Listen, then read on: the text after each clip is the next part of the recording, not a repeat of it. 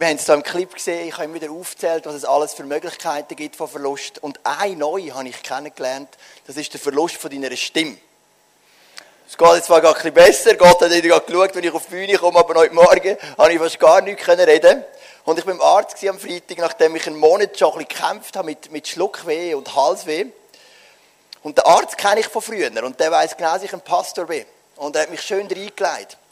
Weil, wenn er mich so untersucht, hat er mich so ernst und hat gesagt, Joel, ich muss dir zwei Wochen komplett das Redenverbot geben.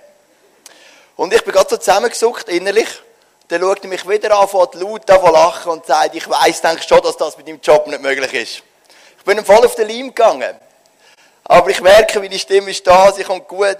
Das Barteam hat mir auch noch ein bisschen mitgeholfen mit entsprechenden Getränken heute Morgen.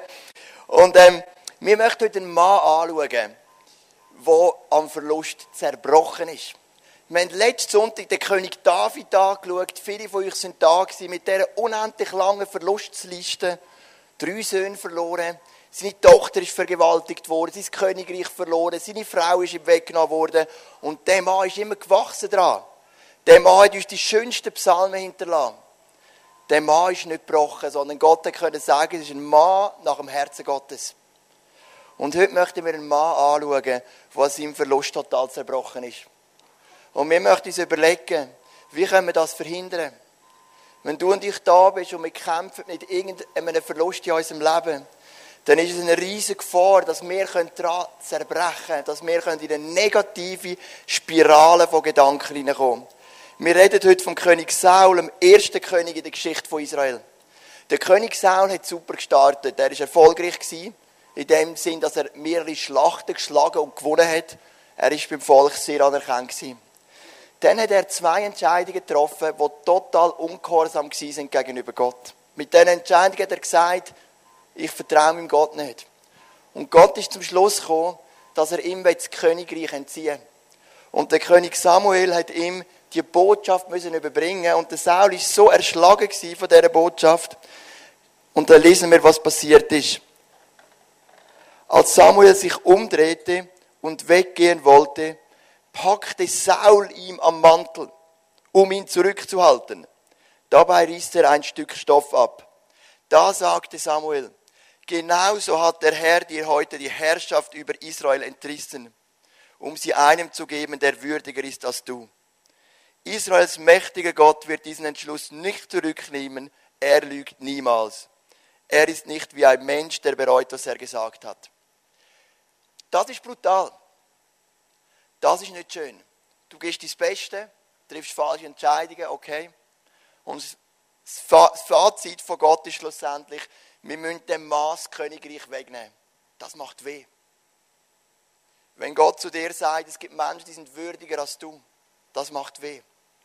Aber was sagt Gott nicht? Gott sagt da nicht, du darfst wegen dem kein Kind mehr sein von mir. Gott sagt nicht, du wirst das ewige Leben verlieren. Gott sagt nicht, ich will dich nicht mehr segnen.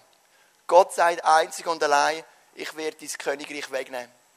Und das wäre die Chance für den Saul zu sagen, okay Gott, ich stehe einen Schritt zurück. Ich tue Buß für das, was ich gemacht habe. Ich unterstütze den König David als mein neuer Leiter und ich diene ihm loyal. Und ich glaube, dass das Leben von Saul sehr gesegnet gewesen wäre. Aber der Saul ist im Gegensatz zum David kein Mann nach dem Herz von Gott. Er hat die Charakterstärke nicht gehabt, sondern Saul hat sich angefangen widersetzen. Und er hat einfach weitergemacht als König. Er hat es nicht ernst genommen oder auf jeden Fall nicht zugelassen und hat weiter regiert. Der David ist zu seinem Waffenträger geworden und zu seinem Kriegsherr. Und der David ist erfolgreich gewesen, in fast allen Schlachten. Und dann ist Folgendes passiert. Als David und die Israeliten nach dem Sieg über die Philister zurückkehrten, zogen Frauen aus allen Städten König Saul entgegen. Sie sangen und tanzen, schlugen die Tambourine und empfingen die Sieger mit Jubel und Freudenliedern. Immer wieder sangen die Frauen den Vers. Saul hat, hat tausend Mann erschlagen, David aber zehntausend. Saul hörte dieses Lied nicht gern, er wurde sehr zornig. David trauen sie zu, dass er zehntausend erschlägt und sie glauben, dass ich nur mit tausend fertig werde, was ja immer noch nicht schlecht ist, oder? Dachte er voller Missmut. Jetzt fehlt nur noch, dass sie ihn zum König machen. Seitdem war Saul eifersüchtig auf David. Eifersucht oder Verlust löst immer Gefühle aus in uns. Gefühle geben immer am Teufel Macht in unserem Leben. Also negative Gefühle natürlich. Und am Saul sein grosser Schwachpunkt ist die Eifersucht. Ich weiß nicht, was dein Schwachpunkt ist. Es gibt Leute, die werden bitter. Es gibt Leute, die werden zornig. Ich persönlich glaube, der häufigste Schwachpunkt von uns Menschen ist Scham. Wir schämen uns.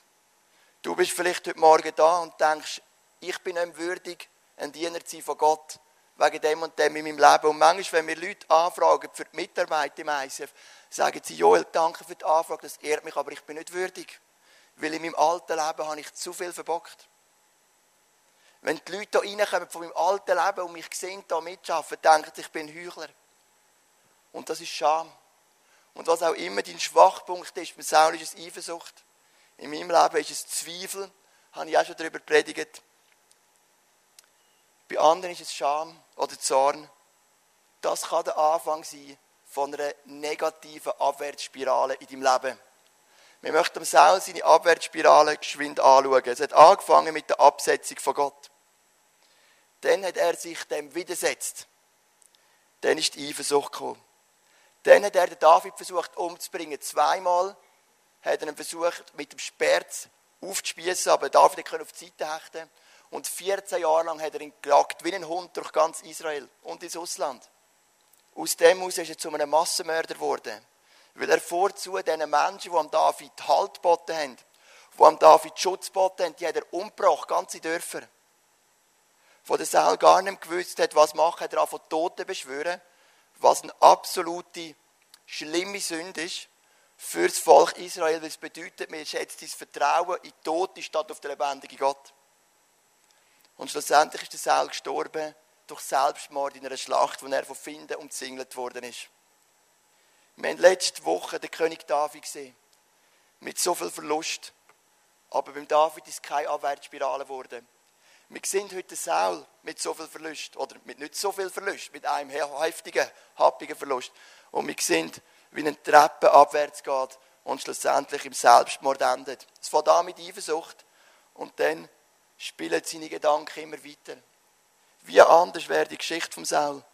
Wäre er zurückgestanden, hätte gesagt, David, ich diene dir als mein neuer König. Mein Gott, es tut mir leid, was ich gemacht habe. Ich möchte mich dir nochmal zur Verfügung stellen, wenn du mich kannst brauchen. Wir würden heute ganz anders vom Saul reden. Der Saul wird im Neuen Testament nicht einmal erwähnt. Und im Neuen Testament werden sehr viele Menschen vom Alten Testament erwähnt als Vorbilder. Aber der Saul ist definitiv kein Vorbild geworden, weil seine Abwärtsspirale von seinen Gedanken ihn total gebrochen hat. Ich kenne in meinem Leben die Macht von dieser Abwärtsspirale. Es fängt an mit Zweifel, daraus kommen Angst und Sorgen, dann bricht dein Selbstvertrauen und dein Gottvertrauen und es geht abwärts. Ich baue seit über zehn Jahren ICF. Und ich weiß, dass da innen ganz viele Leute sind, die an ICF glauben, von ganzem Herzen.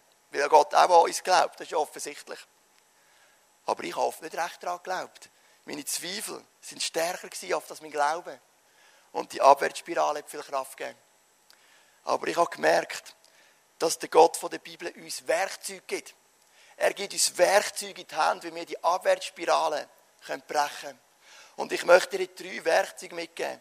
Und ich bin sicher, wenn du die Werkzeuge in deine Hand nimmst, wirst du siegreich sein in deinen Gedanken. Grosse Politiker, grosse Kriegsherren, grosse Sportler, die haben eins gemeinsam. Sie haben immer geschafft, ihren Gedanken Herr zu werden. Und das ist zentral. Und die Bibel gibt uns natürlich noch viel mehr als drei Werkzeuge, aber drei möchte ich mit dir anschauen. Ich möchte aber auch noch sagen, wenn du mit Depressionen kämpfst, dann müssen die Werkzeuge nicht immer zwingend funktionieren. Weil wir unterscheiden die Depression zwischen Exogen, also Sachen, die von außen kommen, wie bei der Rebecca und bei mir, wo wir unseren Sohn verloren haben, kann man aufgrund von einem äußeren Umstand kann man natürlich depressiv werden. Es gibt aber auch endogene Depressionen. Endogen sind Depressionen, die kommen von innen. Du kannst den perfekten Partner haben, die perfekte Kind, das perfekte Wetter, der perfekte Beruf. und du fühlst dich niedergeschlagen, traurig und einsam. Endogen Depressive, die brauchen professionelle Hilfe und die Werkzeuge, die können dir auch helfen, aber sie sind noch nicht ein Garant für einen Durchbruch. Wenn du aber psychisch auf einer gesunden Basis stehst und diese drei Werkzeuge nimmst, dann verspreche ich dir, dass du Herr wirst über deine Gedanken. Da bin ich ganz, ganz sicher, weil es sind Werkzeuge aus der Bibel. Ich habe extra Flipchart mitgenommen, einfach damit ich sie dir auch noch schriftlich geben kann, damit du nie vergisst. Hoffentlich. Sie sind auch nicht mega neu, oder? Von meiner Predigt erwartet man auch jeden Sonntag eine ganz tiefe neue Erkenntnis. Heute bringe ich dir drei alte Zöpfe. Aber wir müssen sie eben machen, oder? Und der Paulus hat schon gesagt, es macht mir nichts, immer wieder das Gleiche zu predigen. Das Erste ist, wir müssen lernen, unsere Lebenslüge zu ersetzen. Irgendeine Lüge hat am Saul gesagt, der David ist wertvoller als du. Du bist nicht wert. Irgendwann wird er dich sowieso einnehmen. Das ist ja nicht eine Lüge, das ist ja die Wahrheit. Aber ganz viele Lügen haben ihm gesagt, du musst am Königreich festheben. Du darfst nicht zurückgehen. Gott wird dich nicht mehr segnen. Der Saul war so voll von Lügen. Und du und ich, wir sind oft auch voll von Lügen. Und wenn du deine Lügen Herr werden willst, musst du sie mit Wahrheit ersetzen. Das ist der einzige Weg. Es heißt im Johannes 8, Vers 32, und ihr werdet die Wahrheit erkennen und die Wahrheit wird euch frei machen. Was macht dich frei? Die Wahrheit.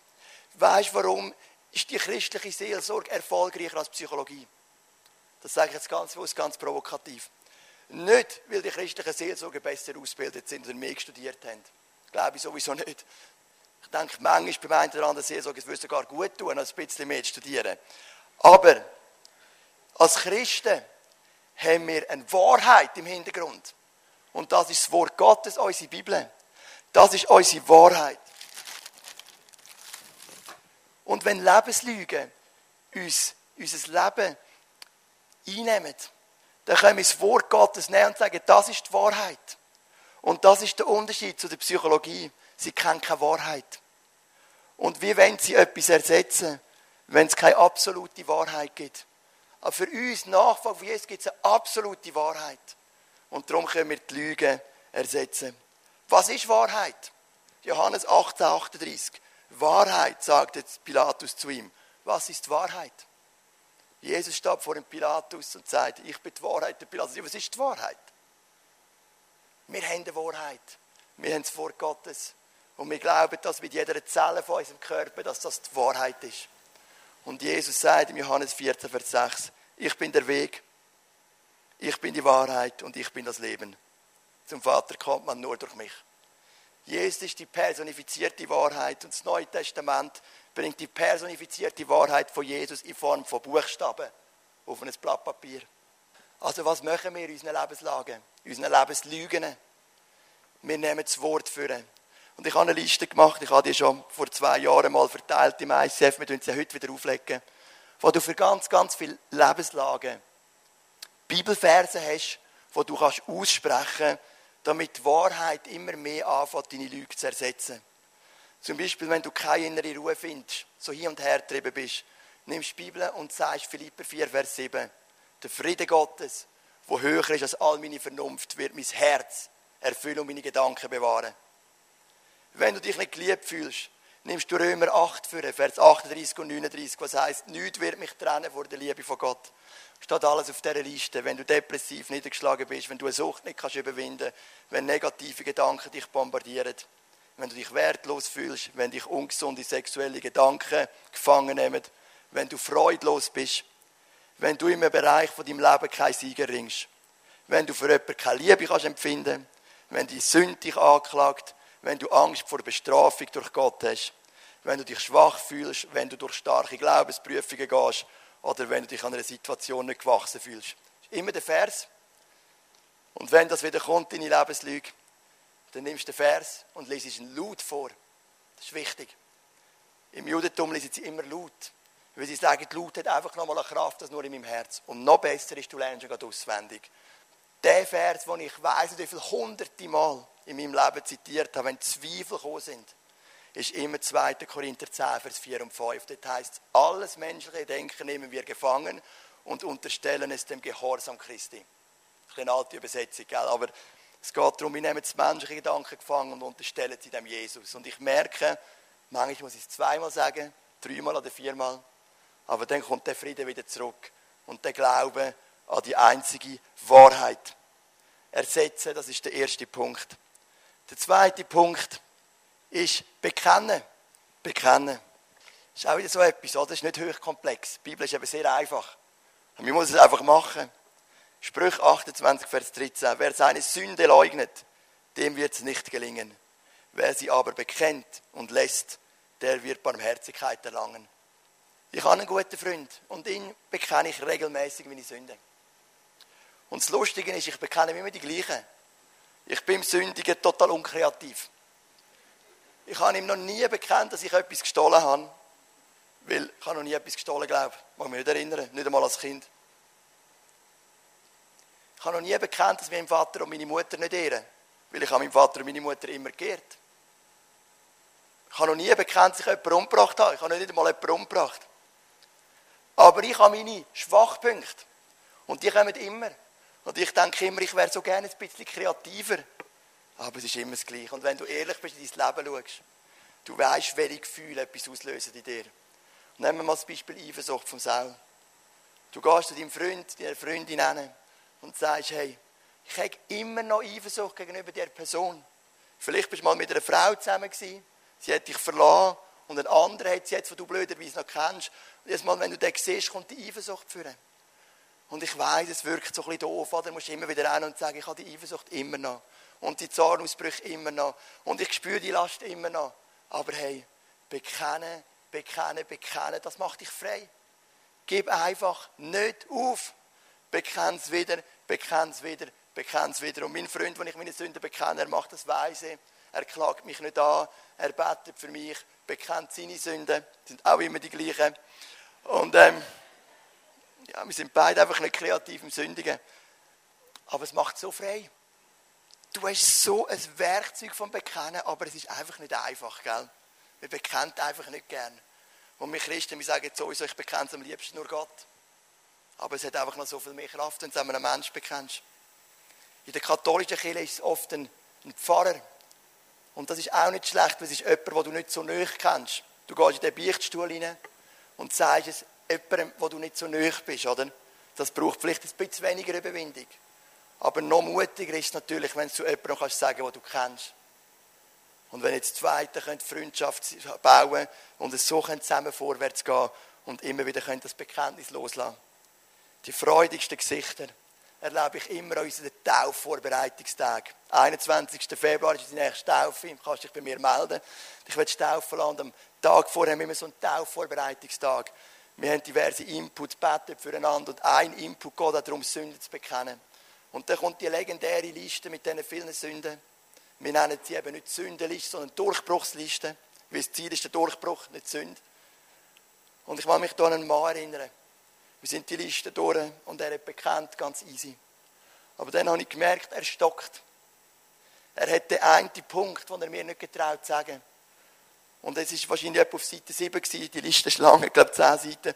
Und auf der Seite 6 unten sind ganz harmlose Sachen und er hat die ausgeschmückt und ausgeschmückt und ausgeschmückt. Und ich habe gemerkt, er will einfach nicht auf die nächste Seite. Weil irgendetwas blockiert ihn. Er, er ist so voll Scham. So voll Angst. Mehr als sein Pastor das zu bekennen, dass er sein Gesicht verliert und so weiter. Und mir tut das dann ein bisschen leid. Und irgendwann hat er gemerkt, die Seite 6 oder was das genau ist, er kann nicht mehr mehr finden zu diesen paar harmlosen Punkten, und irgendwie einer Lehrerin mal zwei Blatt Papier gestohlen hat oder so. Und dann kommt die legendäre nächste Seite. Und er sagt es mir. Ich schaue ihn an und sage, dir ist vergeben im Namen von Jesus. Und er strahlt, weil er das erste Mal in seinem Leben eine Sünde bekannt hat. Das stoppt deine Abwärtsspirale. Du ersetzt Lüge mit Wahrheit. Und du fährst an zu bekennen. Wenn du mehr willst bekennen, mach das. Weil ich behaupte immer, mir hat man schon alles bekannt, mich kann niemand mehr überraschen. Mein Vater hat mal gesagt, wenn immer im Menschen ehrlich Sünde bekennt, dann ist der Respekt vor diesen Leuten nur immer gewachsen. Du wirst nie zum Verurteiler. Weil du weißt, wie viel Mut das braucht und das gibt so viel Respekt. Schlimm ist es, wenn man es hindurch erfährt. Das ist nicht cool. Aber Männer und Frauen mir in die Augen und sagen, ja, ich bekenne. Das kann bis zu einem Mord gehen. Wir haben alles schon gehört.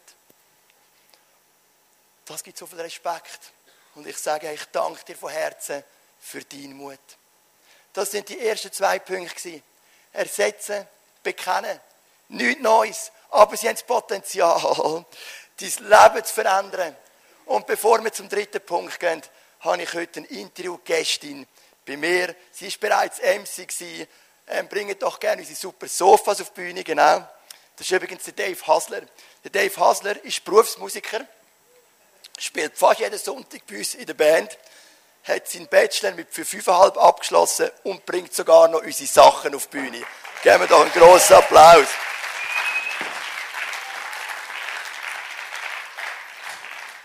Genau. Der Stefan habe ich letzten Sonntag schon erwähnt, gell? Darum lade ich ihn jetzt mal so. Manu, komm doch mal auf die Bühne.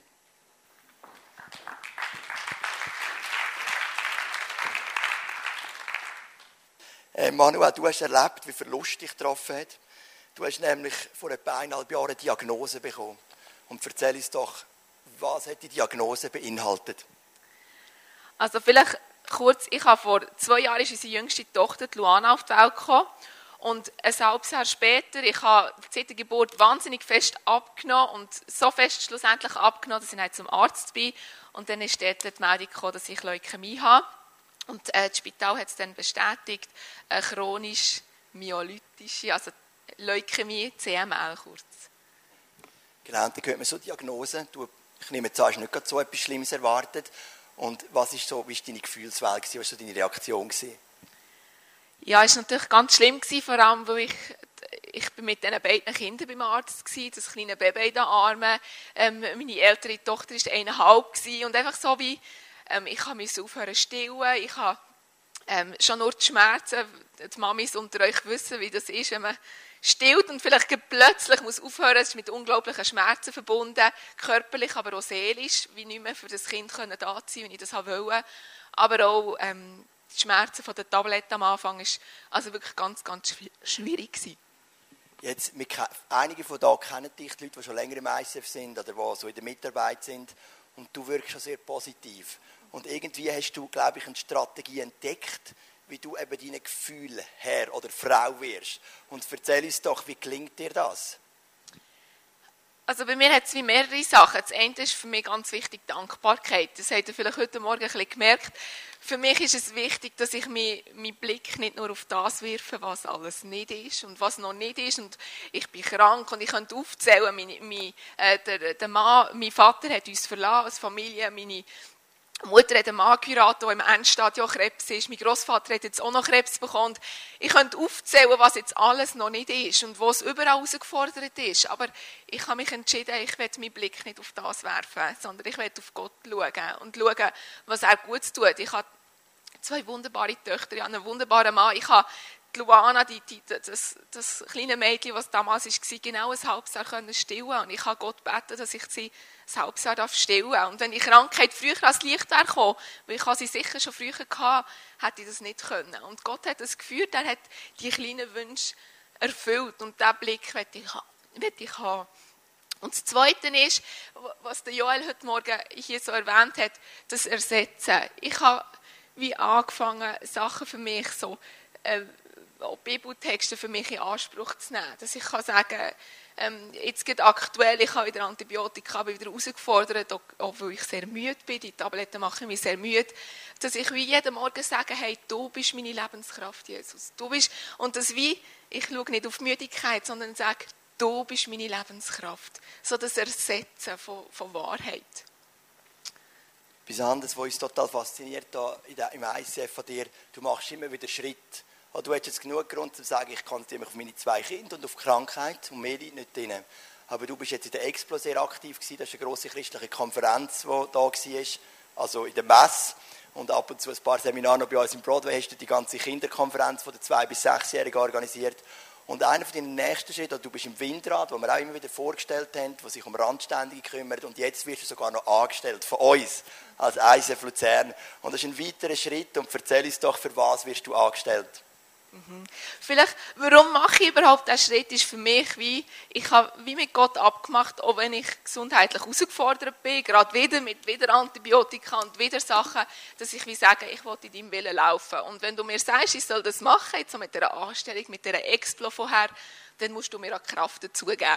Und das habe ich bei Explo mega fest erleben und darum kann ich jetzt so voll Vertrauen in die neue Herausforderung gehen.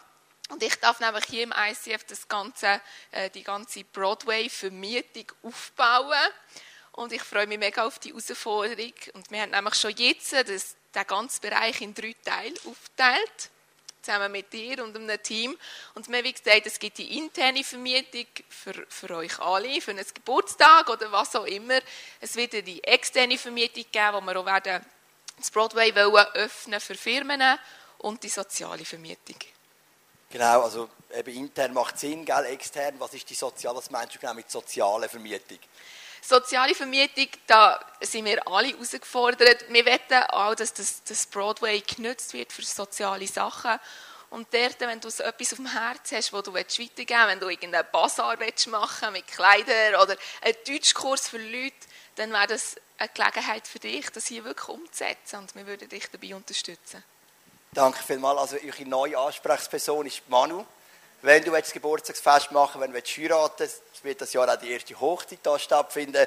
Was auch immer du willst, ähm, wo mit Zusammenhang mit dem Broadway ist, mieten oder eben dich sozial engagieren, dann gang zu dem Manu. Und Manu, wir würden gerne für dich beten. Zwei Leute von der Leiterschaft, das wären der Reto und ich. Reto, komm doch führen. Ich fände es schön, wenn wir das ganze Kirche aufstehen könnten. Und dann würde ich noch beten für Manu und dann der Reto noch. Vater im Himmel, im Psalm 103 heißt dass du uns unsere Sünden vergisst und unsere Krankheiten heilst.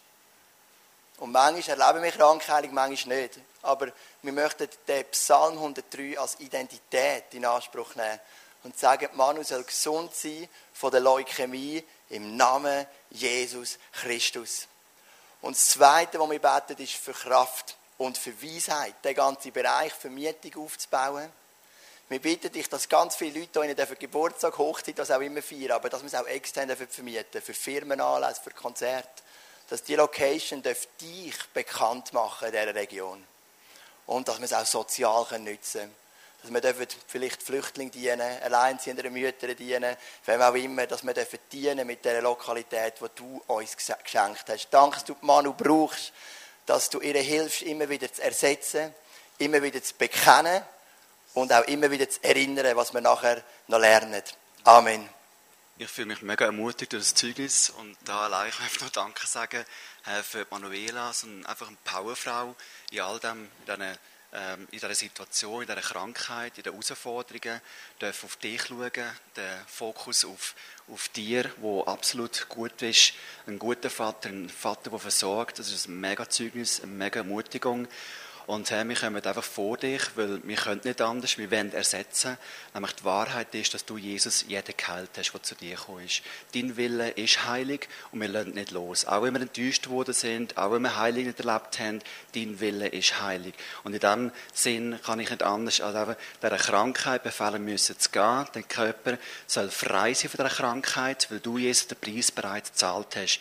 Dein Wille ist heilig und ich spreche Gesundheit in den Körper, weil die Gesundheit ist notwendig. Du brauchst die Gesundheit für deine Kinder, für deinen Mann, für deinen Dienst, wo du hast mit dem Windrad. Und ich finde das so mächtig, was sie dort machen. Und ich sage dir, ich sage dir, ähm, Verein Windrad mit offenen Türen, mit einem offenen Himmel, wie wir heute gesungen haben, dass noch viel mehr Menschen von dieser Liebe erfasst werden, vom Evangelium, von der rettenden Botschaft, dürfen geheilt werden, so so errettet werden, Gesundheit dürfen erleben. Herr, danke vielmals, dass du Grosses willst tun, das Leben von der Manuela, das Leben von ihrer Familie und hey, ich kann einfach nur sagen, danke vielmals für alles. Herr. Amen.